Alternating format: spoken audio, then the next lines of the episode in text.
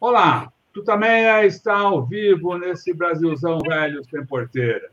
Estamos nós aqui nos nossos estúdios domésticos, a Eleonora. Rodolfo. E do outro lado da tela, lá do Nordeste, conversa conosco a Tânia Bacelar, estudiosa das desigualdades, estudiosa uh, do Nordeste. Você já conhece do trabalho dela, até aqui também, do Tutameia. A Eleonora, então, já faz uma apresentação mais completa da nossa entrevistada desse momento e a gente começa a conversa com a Tânia. Eleonora. Tânia, que bom você estar aqui conosco nesse 16 de janeiro de 2023, quando a gente está completando cinco anos de, de. Ah, que legal! Legal. A Tânia é economista, professora emérita da Universidade Federal eh, de Pernambuco, atuou na Sudene. Nós vamos falar sobre o Nordeste, sobre economia, sociedade nordestina. Mas eu queria começar te perguntando, Tânia, como é que você acompanhou esse, essa mudança toda no Brasil? Especialmente, eu queria que você comentasse esses atos terroristas do, do domingo, dia 8 de janeiro, o Brasil, a democracia no Brasil está em perigo. Como é que você avalia os desdobramentos desse ataque é, logo em seguida à posse de Lula? Eu queria dar primeiro meu boa tarde a vocês, dizer que é uma honra voltar aqui, né? Eu estive aí, vocês estavam começando, fiquei muito feliz de vocês terem consolidado essa iniciativa e ter enfrentado a pandemia com ela. Eu acho que a pandemia também ajudou para a gente fazer essas conversas à distância. Na época eu tive que ir a São Paulo, então é, eu acho que para mim é uma alegria voltar a conversar com vocês nessa hora, nessa hora grave que nosso país vive, né? Acho que as coisas não terminaram ainda. Acho que aquele evento do domingo, dia 8, vai nos marcar o resto das nossas vidas e vai ser também um marco na história do Brasil. Acho que a gente nunca tinha vivido algo semelhante no nosso país. A, a grande sorte é que nós recebemos um apoio internacional enorme, enorme, enorme. Então, isso significa que o Brasil conta para o mundo e o mundo não aceita é, o processo de degradação que o Brasil viveu politicamente, economicamente, socialmente e ambientalmente nos anos recentes, não é? Então, hoje, o ministro da Fazenda e a ministra do Meio Ambiente estão em Davos, e eu espero que a gente passe uma mensagem positiva para o mundo, não é? Essa, essa vaga da extrema-direita que se expressou ali naquele domingo de uma maneira brutal, né? É, destruindo patrimônio do nosso país e patrimônio universal, quando a gente pensa a cultura de um jeito mais amplo. Então, acho que é, nós vamos passar isso, mas não está sendo fácil.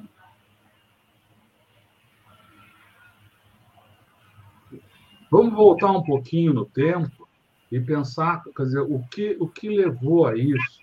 E, e queria uh, que você comentasse especialmente as ações, as, as ações, as palavras, o discurso de Bolsonaro uh, de uh, divisão do Brasil, né?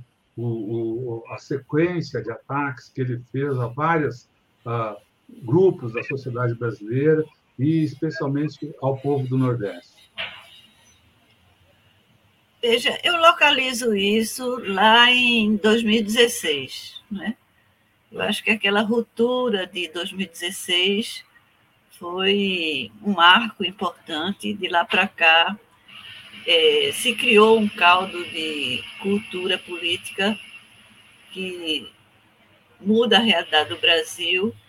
Acho que a Lava Jato também tem um peso muito importante no que aconteceu né? porque formou algumas, algumas leituras sobre a realidade que também se expressaram. Né? E eu acho que a, a eleição de Bolsonaro é, em 2018 foi o marco principal. Que, na verdade, ele não é um democrata, né? Então, essa é a grande contradição. Alguém que não é democrata, mas que chega ao poder pela via do voto. Então, isso dava uma certa legitimidade a ele. E durante o período em que ele foi nosso presidente, ele não exerceu essa função. Não exerceu essa função porque ele tinha um outro projeto. O projeto dele era mandar no Brasil sem as instituições democráticas apoiando ele. Então, isso, isso deixa uma marca muito grande e ele, ele tem uma responsabilidade grande sobre o que está acontecendo no país. Não é? Então, é, ainda bem que a gente teve a, a capacidade de organizar uma frente ampla agora e ganhar a eleição, que não teria sido fácil se não tivesse aberto o campo da esquerda para abrigar uh, o centro democrático do Brasil. Então, acho que hoje a gente tem uma realidade também desafiadora, né? uma frente bastante ampla, numa realidade herdeira de um momento muito difícil. Então, acho que os próximos meses, os próximos anos, ainda vão ser muito desafiadores, muito. É, isso não vai acabar aqui, gente.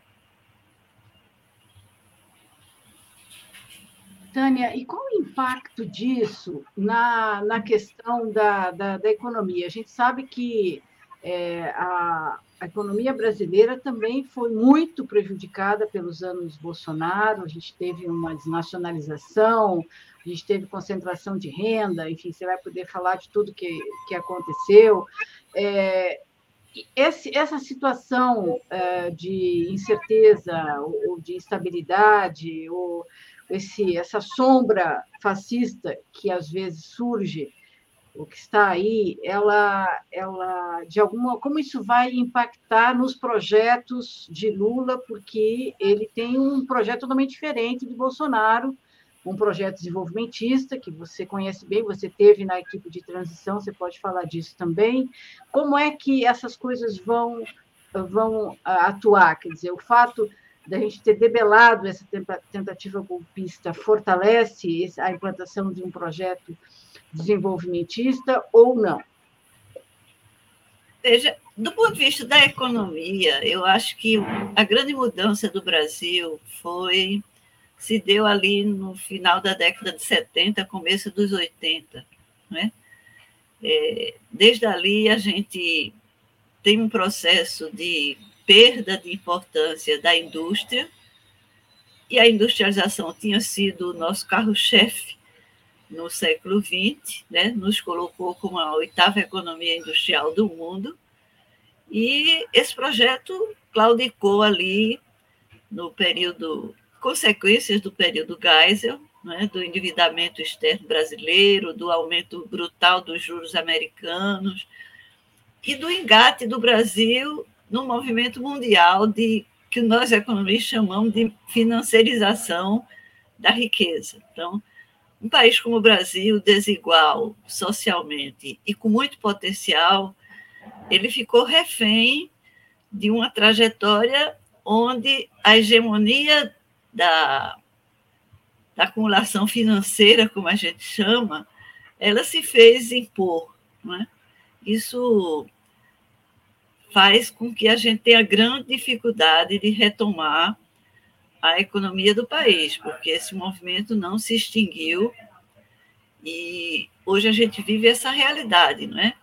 Nós temos ainda um momento onde é, tá sendo difícil retomar as bases produtivas de um país que tem ainda um potencial para desenvolver-se muito e para se reposicionar, porque esse é o segundo problema nosso, é que a gente é como se a gente tivesse descarrilhado o nosso trem lá no final da década dos anos 80, e lá fora o mundo mudou muito. Então, acho que nós temos um duplo desafio, que é retomar o desenvolvimento do Brasil, mas a gente precisa olhar para fora, porque as condições mundiais mudaram muito. Né? A crise ambiental veio para ficar, as mudanças nos paradigmas técnicos da produção mundial, elas trazem mudanças muito fortes no modo de produzir, e, sobretudo, no mercado de trabalho. E aí, um mercado de trabalho de uma população grande ainda, com enorme capacidade de produzir, mas pouco qualificada, porque a gente nunca deu importância à educação. Então, o Brasil hoje tem um grande desafio, que é se reposicionar no mundo. E um mundo que politicamente mudou muito também, quer dizer, estamos no meio de, uma, de um reposicionamento do mundo que é diferente daquele que saiu da Segunda Guerra Mundial. A emergência da China e a perda de importância relativa dos Estados Unidos são fatos novos que o Brasil vai precisar lidar. Então, acho que tem, tem um reposicionamento externo, e aí eu, eu acho que os aconselhamentos de Celso Amorim para o nosso presidente são muito importantes, porque ele é uma pessoa que conhece a realidade do mundo e que é uma pessoa serena, que constrói alternativas é, consistentes. Mas eu acho que esse é uma grande frente de, de desafio e um grande desafio interno, que é a gente reorientar o nosso desenvolvimento para um desenvolvimento que dialogue melhor com a natureza, porque essa é uma das forças do Brasil. Nós somos um país com seis biomas. É, então, e vínhamos numa trajetória de agressão dos nossos biomas. Então, acho que esse a presença de Marina hoje em Davos, eu acho que ela é muito representativa de, desse momento que a gente está vivendo e do reposicionamento necessário do qual eu estou falando. Né? Em vez de um país que, por ser punjante do ponto de vista da oferta de recursos naturais, dialoga com esses recursos de uma maneira consistente, era um país que vinha de uma trajetória de destruição da natureza. Então, esse é um grande desafio e que dialoga com o que está acontecendo no mundo, porque o mundo também vai ter que mudar. Vai ter que mudar as formas de produzir, vai ter que mudar as formas de consumir. Então, acho que ah, os padrões de consumo da elite mundial eles são insustentáveis. Se a gente quiser fazer o diálogo correto com a natureza. Então, acho que esse é um grande desafio do Brasil. O segundo é encontrar um outro modelo de desenvolvimento que seja includente socialmente. Porque nós fomos capazes de ser a oitava economia industrial do mundo, mas chegamos a esse patamar com indicadores sociais muito graves. Nós éramos o terceiro país em concentração de renda no mundo na mesma época. Então, não é disso que a gente precisa falar. A gente precisa falar de usar o nosso potencial para construir um modelo de desenvolvimento includente, que use a capacidade produtiva da nossa população. Então, esse, esse é o grande desafio do Brasil, na minha visão.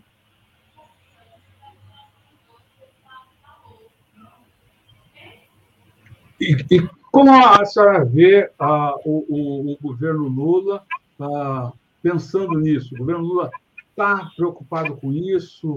Há chance, há tempo ah, para ah, enveredar por um projeto ah, desse tipo? A gente, a gente viu nos discursos ah, o presidente Lula falar insistentemente da necessidade de, de reindustrialização retomar o processo de, industrialização do país, uh, talvez até com mais força. Isso tenha aparecido no discurso de posse do vice-presidente como ministro da, da, da, indústria, enfim. Há chance, há tempo, e o, e o governo está uh, tem essa perspectiva, na, na sua opinião, ou é uma coisa mais perfunctória? Eu acho que o discurso do candidato Lula e agora do presidente Lula tem três, três frentes de desafio. O primeiro no social, ele se coloca contra a, a volta do Brasil ao mapa da fome, que é a coisa mais difícil da gente explicar lá fora, como é que uma das maiores potências produtoras de alimentos é, retorna ao mapa da fome. Então, acho que esse tema ele é um tema que vai ser norteador do governo dele.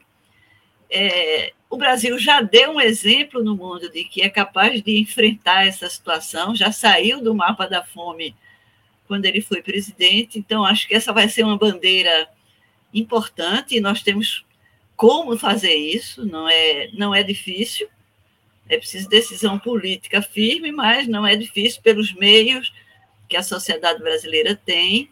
Então, acho que essa é uma axe importante do discurso dele.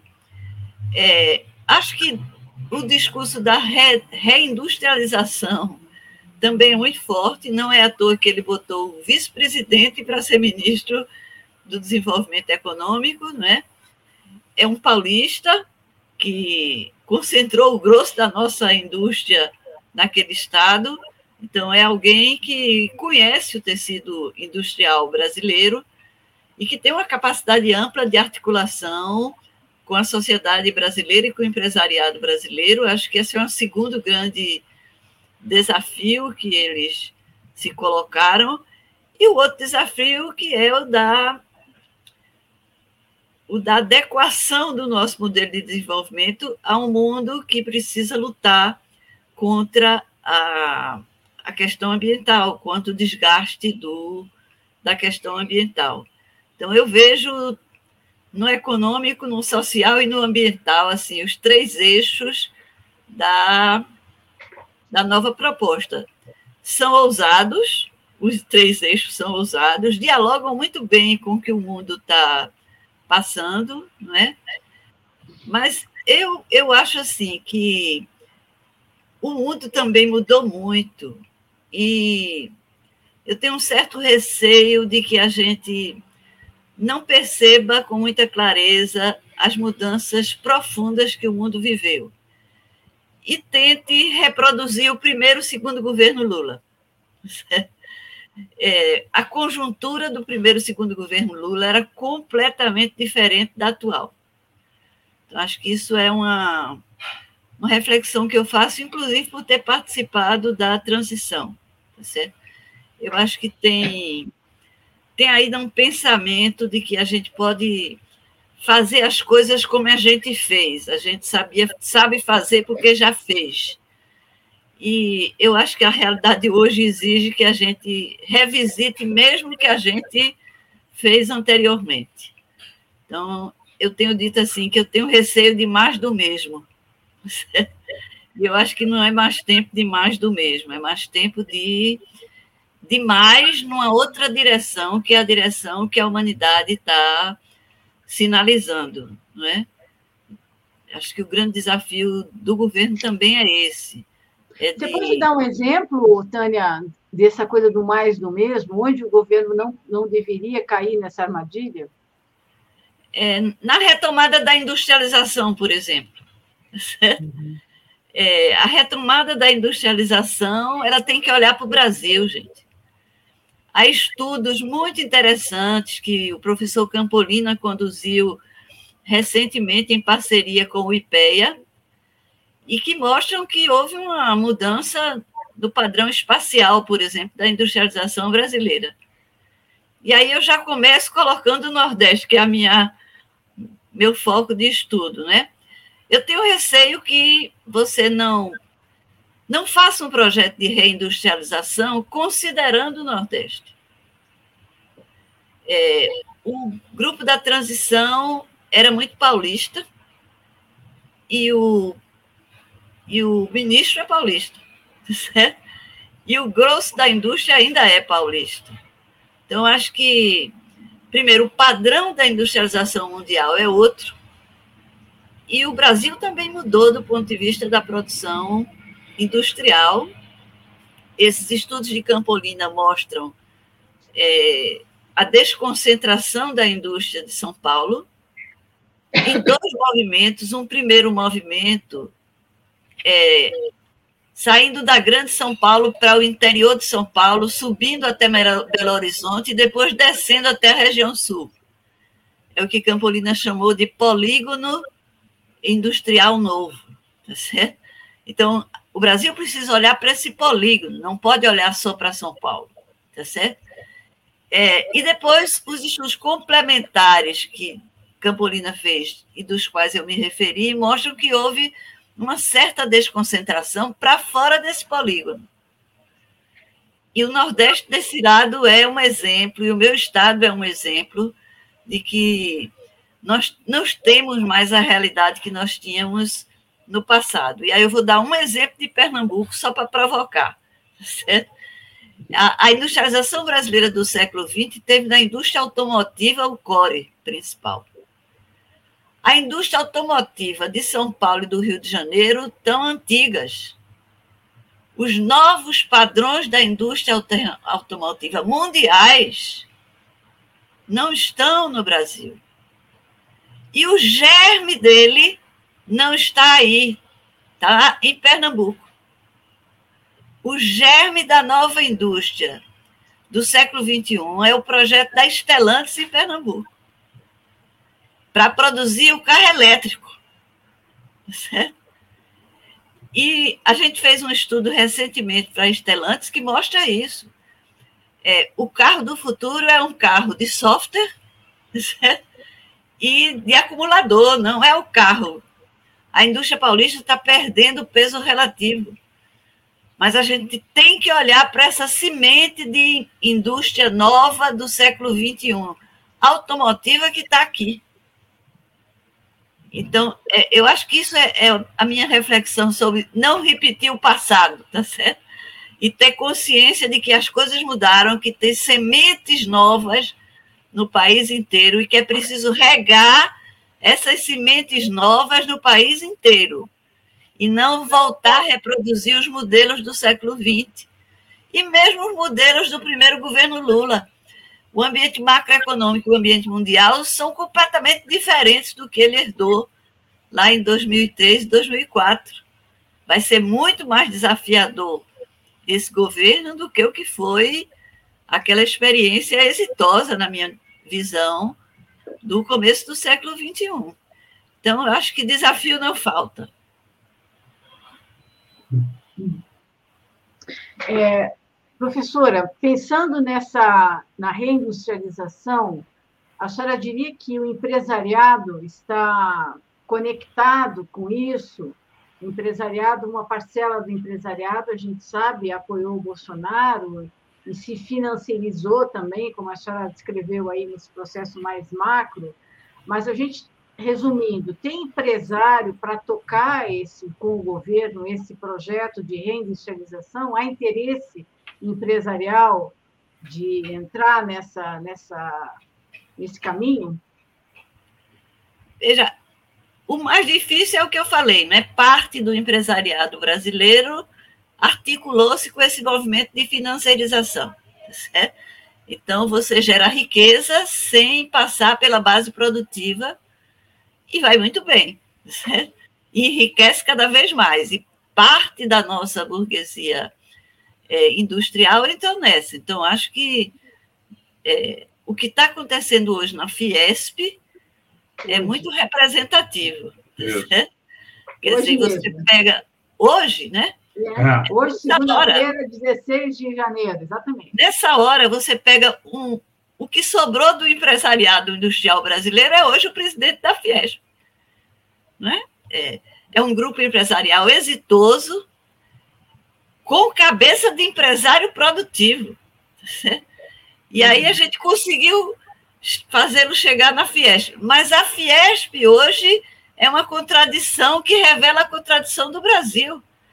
Tá certo? Você, a hegemonia do presidente anterior é que quer voltar. E aí é o interesse não de um Brasil reindustrializado. É a Fiesp articulada com os, os interesses financeiros. Então, acho que hoje, nesse momento que a gente está falando, está se jogando uma cartada muito importante, não só para o governo Lula, mas para o nosso futuro, para o futuro dos nossos filhos, dos nossos netos. Eu espero que, é, que o atual presidente consiga é, impor a vitória dele lá também. Uhum.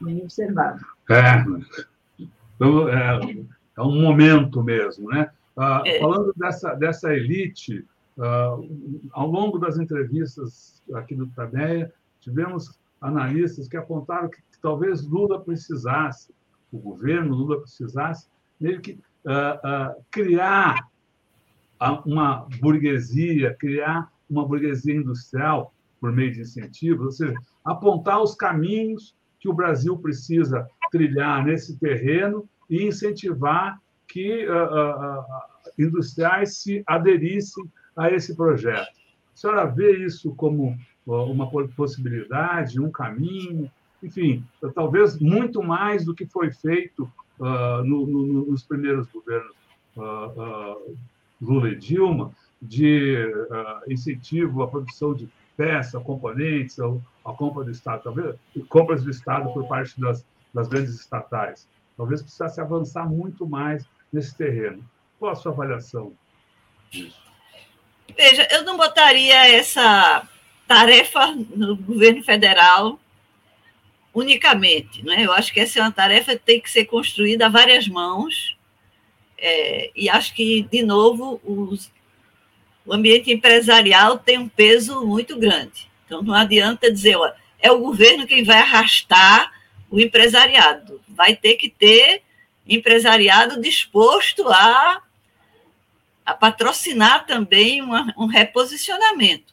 Daí a importância do que está acontecendo na Fiesp hoje. Certo? Então, eu não confio só no governo para essa tarefa. Eu acho que essa tarefa tem que ser dividida com o que sobra do empresariado produtivo brasileiro, tá certo? Então, é, aí eu acho que a gente tem que devagar, mas eu acho assim que Lula tem uma grande vantagem, é que ele dialoga com esse pessoal, tá certo? É, sem perder o rumo dele. Eu fui do Conselhão, aliás, ele vai retomar o Conselhão acho que foi uma experiência muito boa para o Brasil e para mim, pessoalmente, também foi uma das experiências mais interessantes que eu vivi como profissional. É, e eu lembro da crise de 2008. Na crise de 2008, é, o Conselhão patrocinou um seminário. E Lula abriu o seminário.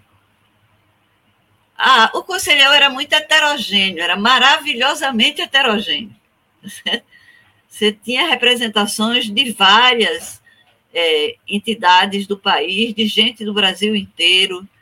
Então, ele era de fato muito parecido com o Brasil, assim, do ponto de vista da heterogeneidade da composição.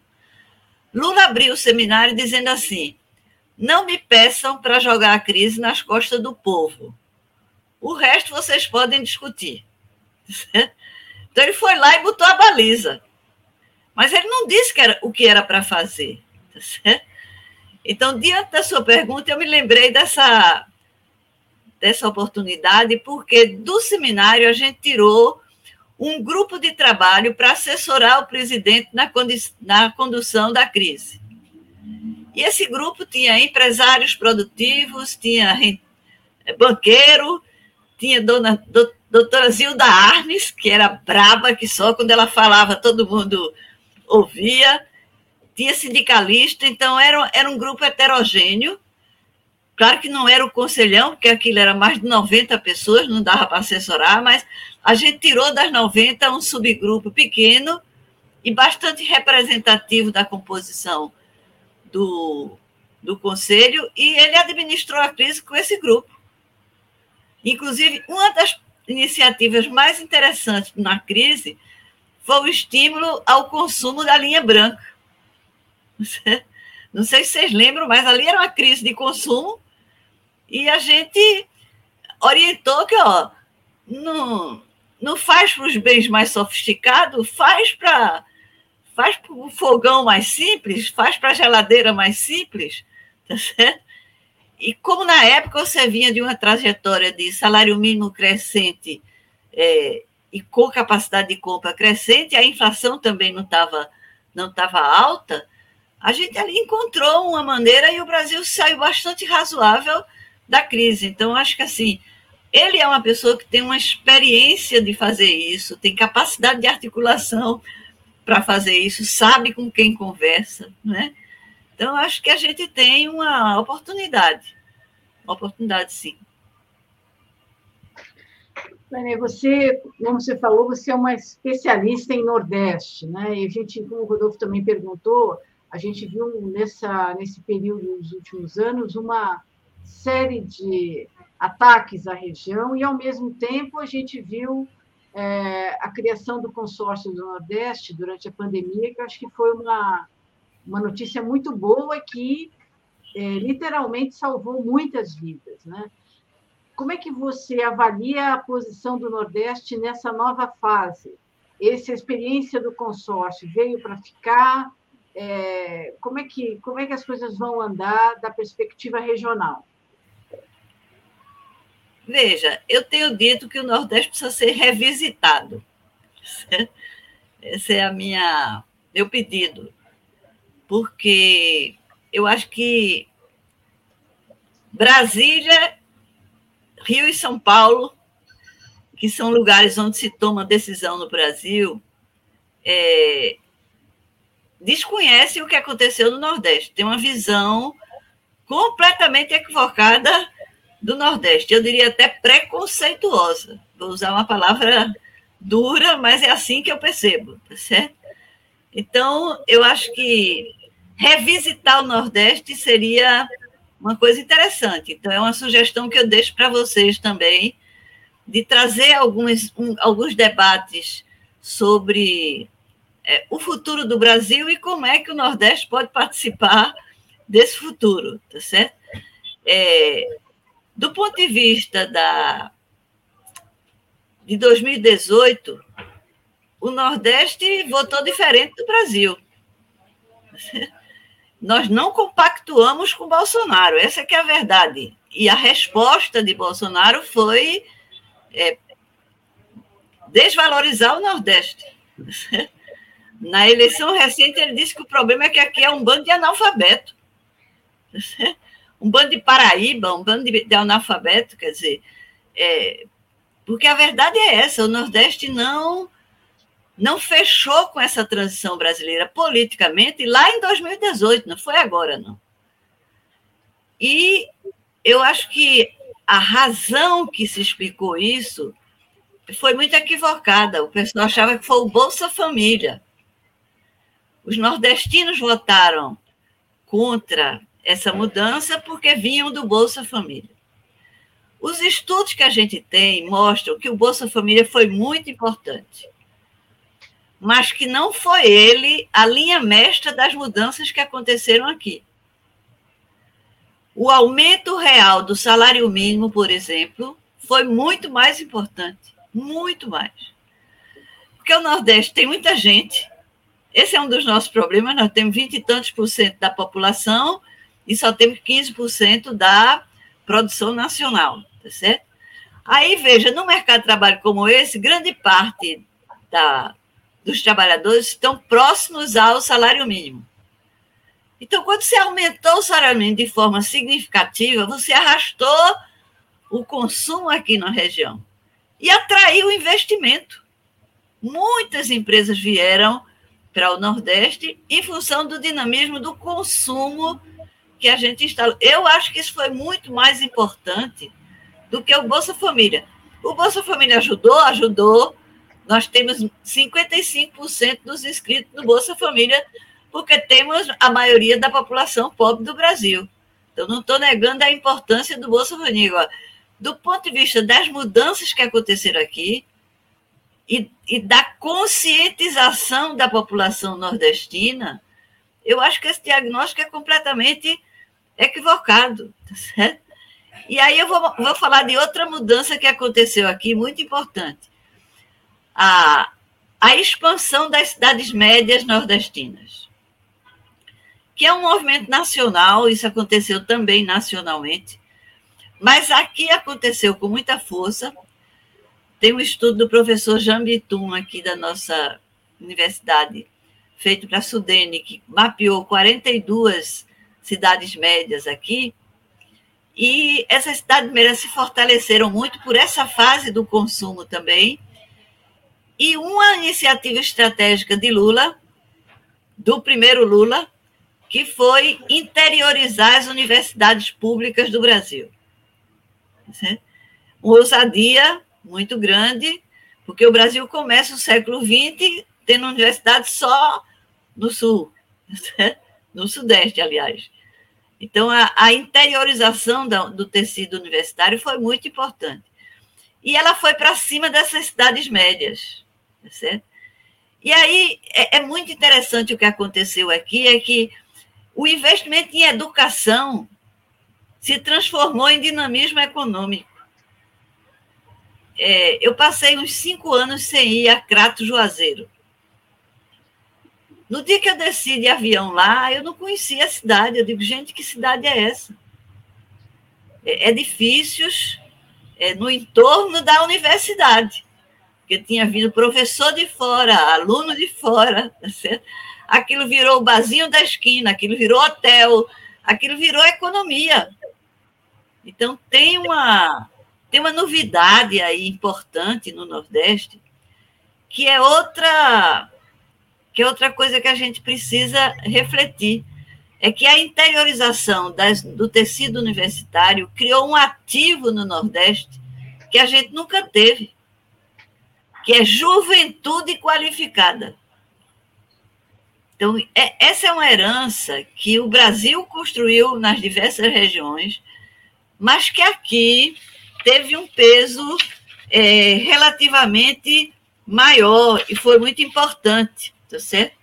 Então, enquanto o pessoal do Sul dizia que o voto dessa eleição foi o voto do Bolsa Família, foi o voto do analfabeto, eu nunca vou esquecer as passeatas do segundo turno nas cidades médias do Nordeste.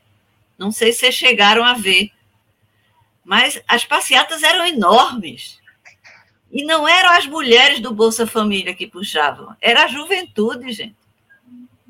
Então, isso, isso é uma mudança de grande profundidade, porque ela é portadora de futuro. Ela é, se a gente juntar isso com investimento em ciência e tecnologia desconcentrado, nós somos capazes de ter um país diferente. Então, é uma releitura que precisa ser feita. E por isso que me angustia muito a visão atrasada, antiga, preconceituosa que uma grande parte da sociedade brasileira, inclusive quem decide, é, tem. Não é? Porque a gente tem que falar para quem decide. Então, eu acho que isso é uma, uma batalha que a gente tem que vencer. E dentro dessas coisas novas, tem a ideia do consórcio, tá certo? O consórcio não é uma experiência só nordestina, o consórcio do, da região norte também é muito interessante estão tendo é, um protagonismo importante.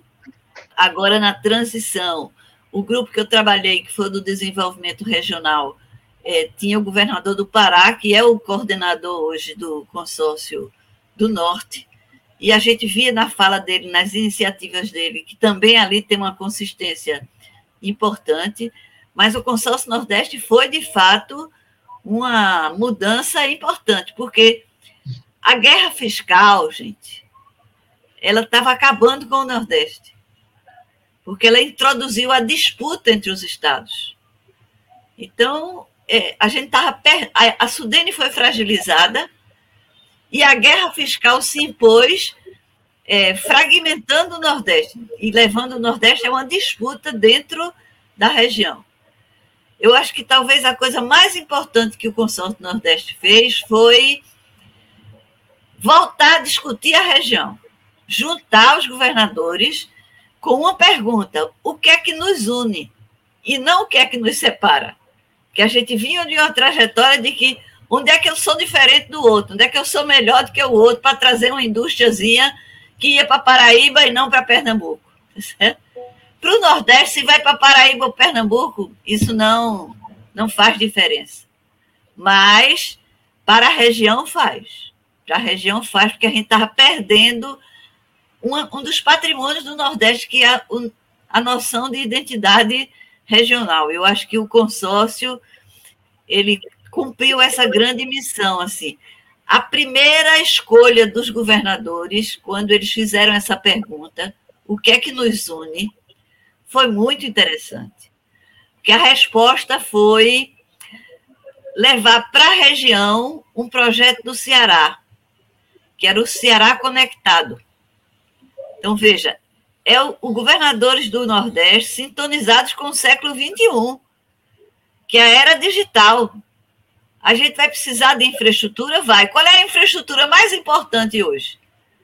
É a infraestrutura digital, que permite isso que a gente está fazendo aqui.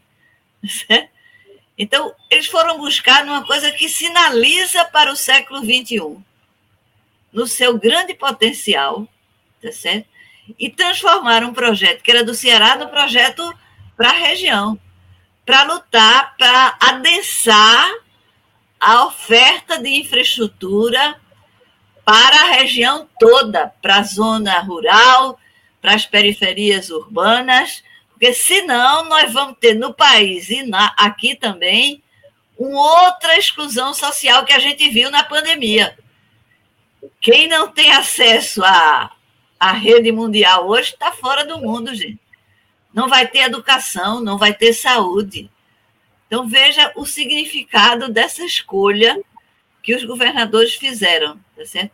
A outra escolha foi na pandemia, que foi criar o comitê científico o Nordeste fez o que o Brasil devia ter feito, o que o governo federal devia ter feito, que era criar uma comissão é, nacional, se articular é, com, com o Pacto Federativo e conduzir o país na pandemia de uma maneira articulada e não de uma maneira de disputa, para saber quem é que fecha o comércio e quem é que abre o comércio, tá certo?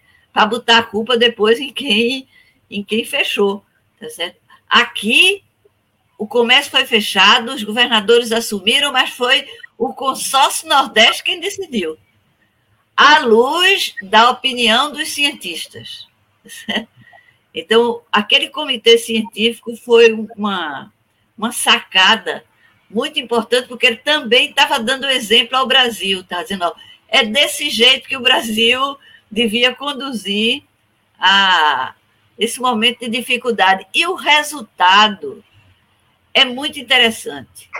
Em todos os indicadores sociais, o Nordeste tem uma posição ruim quando é visto no Brasil. Tá certo? Na pandemia, o pior indicador da pandemia, que é número de mortos por 100 mil habitantes, todos os estados do Nordeste estão numa situação do que, melhor do que a média nacional, todos. O Piauí liderou a vacinação. O Piauí é visto no Brasil como o estado da pobreza, o que é, de novo, uma leitura completamente equivocada. O Piauí tem um grande potencial. E foi o estado que liderou a vacinação no Brasil. Não sei se vocês se lembram da Globo mostrando todo dia era Rio Grande do Sul, São Paulo, Piauí e Sergipe. Então, para mim, isso, isso é muito significativo das mudanças que a gente foi capaz de fazer e do potencial que a gente tem e da contribuição do consórcio Nordeste. Acho que realmente eles deram uma contribuição muito interessante e tem tudo para continuar junto, não é? Acho que essa é uma discussão, como é que o novo governo vai conduzir o pacto federativo, porque o novo governo acredita no pacto federativo. Criou uma área dentro do governo para fazer as relações interinstitucionais, botou um ministro que entende disso. Então, acho que esse tema vai aparecer aí no cenário e é um tema muito interessante para um debate. É, o que é o novo pacto federativo do Brasil, tá certo? e como ele considera os consórcios, que é a pergunta de vocês. Porque na, na formalidade anterior era União, Estados e Municípios. Agora é União, consórcios, Estados e municípios. Como é que isso vai ser trabalhado institucionalmente? No governo Lula, é um debate muito interessante, tá certo?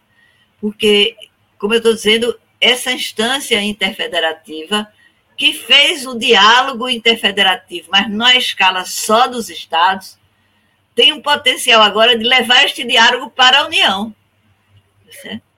Então, eu acho que esse é um dos temas mais interessantes para a gente discutir é, futuramente. É surgir a vocês uma, uma conversa com o nosso ministro das Relações Interinstitucionais. Tânia, eu queria talvez você comentasse, uh, talvez, enfim, é, falou tanto de, falou dessa, desse, como esse crescimento, essa criação de oportunidades no Nordeste, ele se traduziu, e a gente viu isso nas eleições, em consciência política, em, em afirmação uh, de um voto uh, pelo interesse, né, em, em defesa da, daquelas conquistas. Ao mesmo tempo, a gente vê, uh, vê isso não acontecer naquilo que foi convencionado chamada nova classe C, né, que acabou, grande parte dela, apesar de, de ter sido beneficiada pelos projetos e pelo. Por, enfim, por todo, toda a ação do governo Lula, não. Parte dela, ou grande parte dela, acabou indo ou tomando outra direção. Enfim, a tradução dessa a, a, ganho social, ganho econômico em consciência política. Mas aqui também houve isso, hein? Quer dizer, algumas pesquisas mostram que é, também nas classes populares teve um voto bolsonarista forte. Ele não é hegemônico, mas ele é forte. Tá então, esse movimento que a gente tem estudado no Brasil, é, de, do conservadorismo nas classes populares, também está presente no Nordeste. Tá certo? Agora, ele tem menos força aqui do que teve em outras regiões do Brasil. Essa é que é a pergunta. Por que é que ele tem menos força aqui, tá certo? Uma das hipóteses que eu tenho é porque aqui a gente chegou na juventude, tá certo? Aqui a gente levou um futuro para a juventude. É a meninada que está agora saindo da universidade e querendo trabalhar, e querendo empreender, e querendo fazer uma coisa diferente. Tá? Essa meninada está dentro das casas populares. Então, é, eu acho que aqui isso teve uma, uma densidade maior, mas eu não acho que aqui é a maior, a maior maravilha, não. Em Recife, que é a minha cidade, que era uma cidade tida no Brasil como uma cidade de esquerda, Bolsonaro venceu em 2018 e venceu este ano. Portanto, esse processo nacional também é, também é nordestino, gente.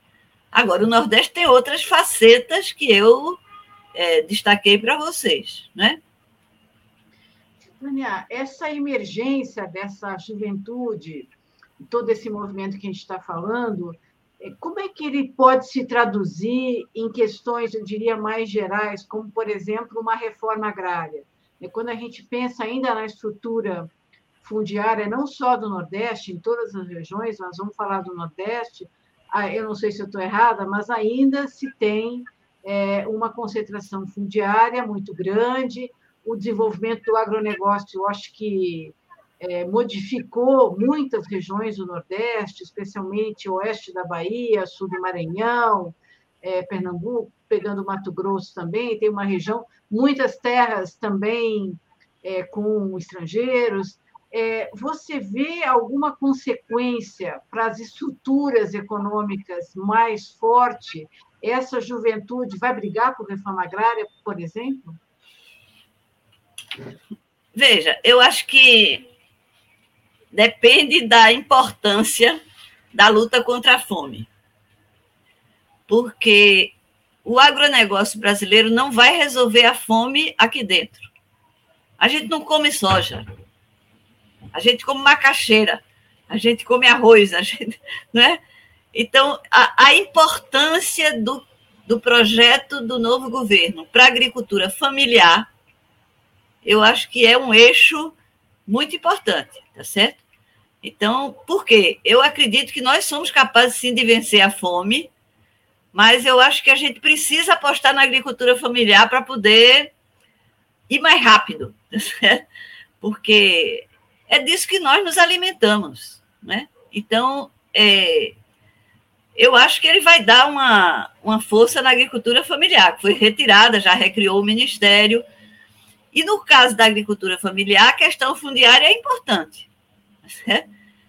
É importante e temos oportunidades, porque, por exemplo, grande parte da agricultura familiar ela está no agreste e no sertão do Nordeste. Ela não está nem na zona da, da mata, nem está nessa região do Matopiba que você falou, que aquilo ali não é Nordeste.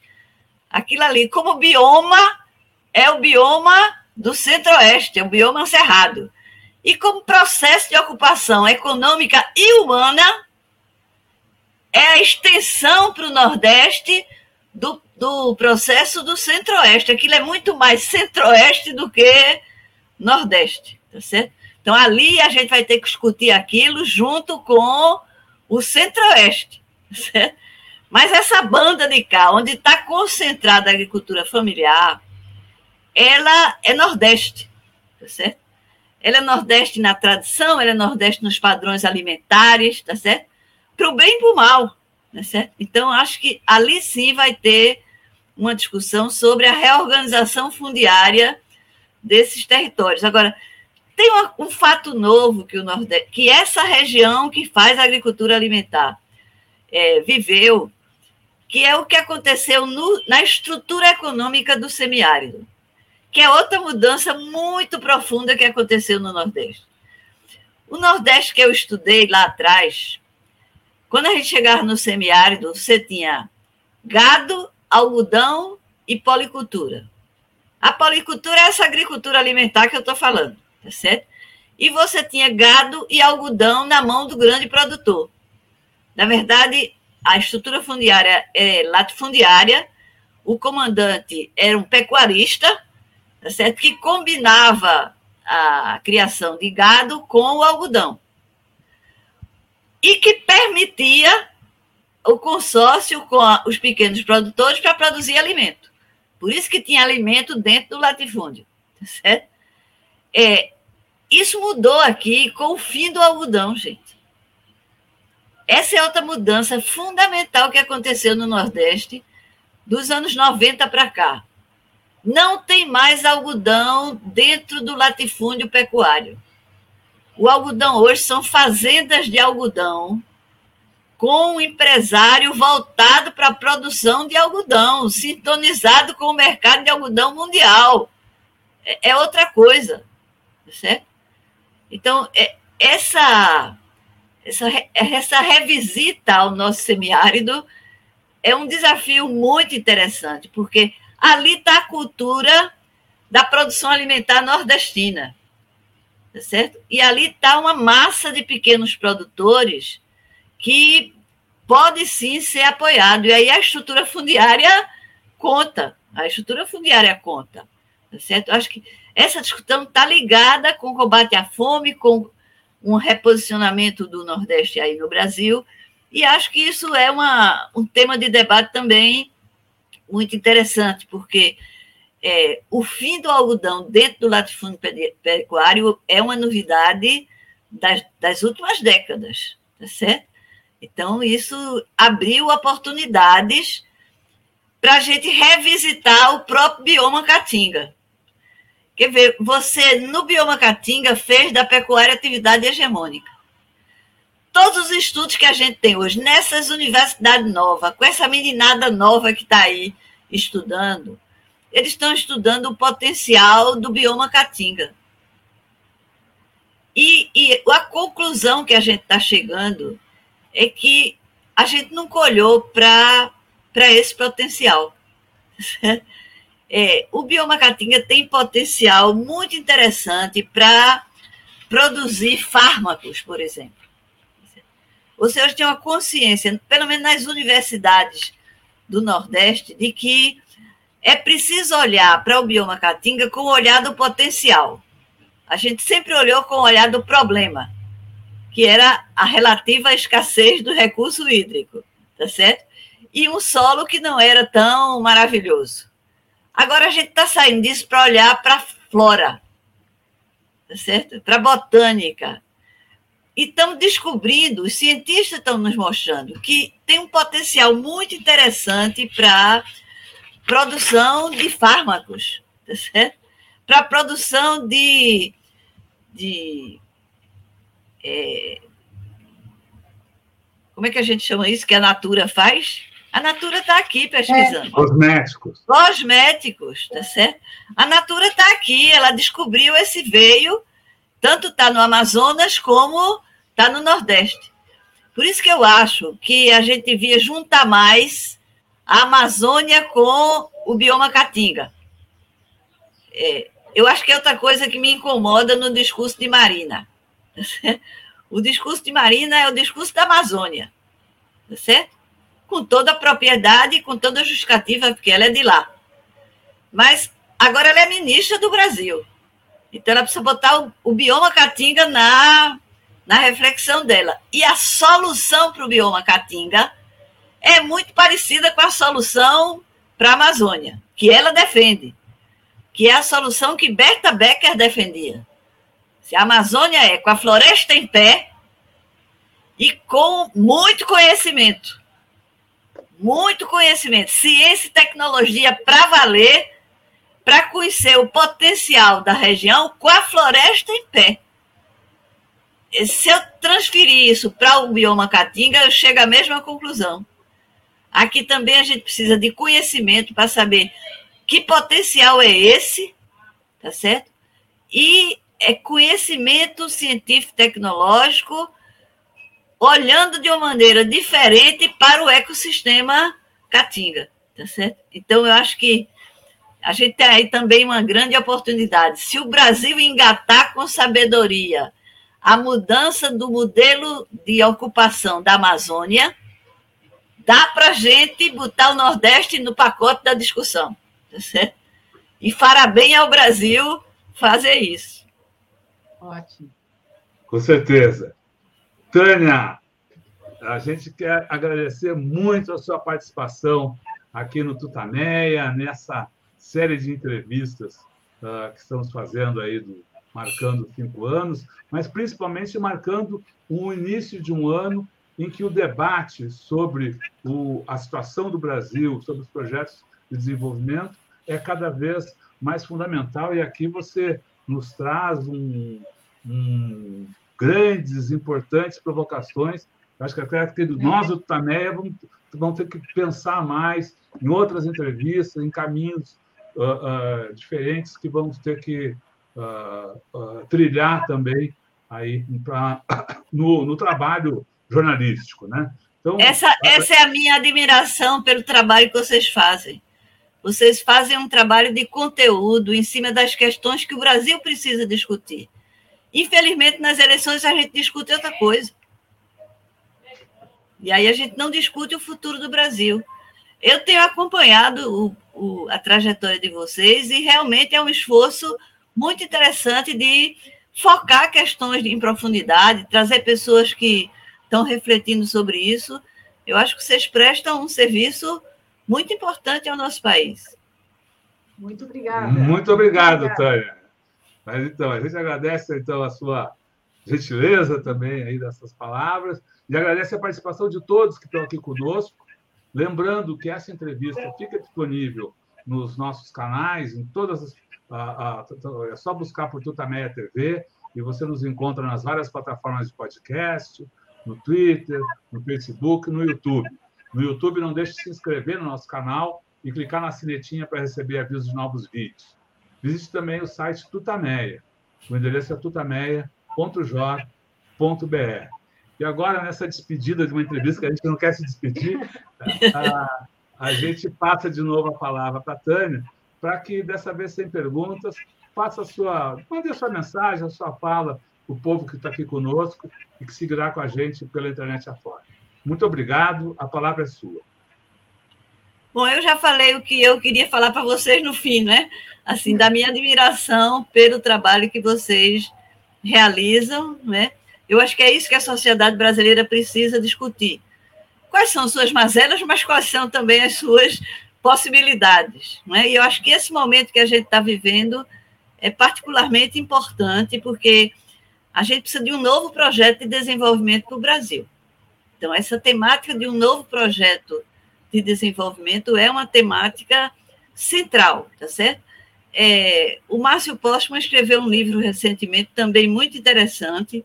É outra sugestão que eu dou a vocês, quer dizer, ele está nessa vaga de é, não repetir o mesmo, de olhar das mudanças mundiais e ver o que é que o Brasil tem que se posicionar. E só para terminar o Nordeste, assim, o Nordeste era sinônimo de carência. E hoje, quem está fazendo a transição energética do Brasil é o Nordeste. Porque o vento está aqui predominantemente, o sol está aqui predominantemente, tá certo? E nós já estamos engatados mundialmente com a mudança mundial do padrão energético, tá certo? Então, acho que essa é uma vantagem interessante nossa também, né? Portanto, é, é um outro momento que a gente está vivendo e precisamos da reflexão que vocês tentam estimular a gente a fazer. Muito obrigada, gente. Muito obrigada, Muito obrigado, Tânia. Tânia. Muito obrigada. Tchau, Tchau, boa tchau. tarde. Tchau, pessoal. Tchau, pessoal. tchau. Thank you.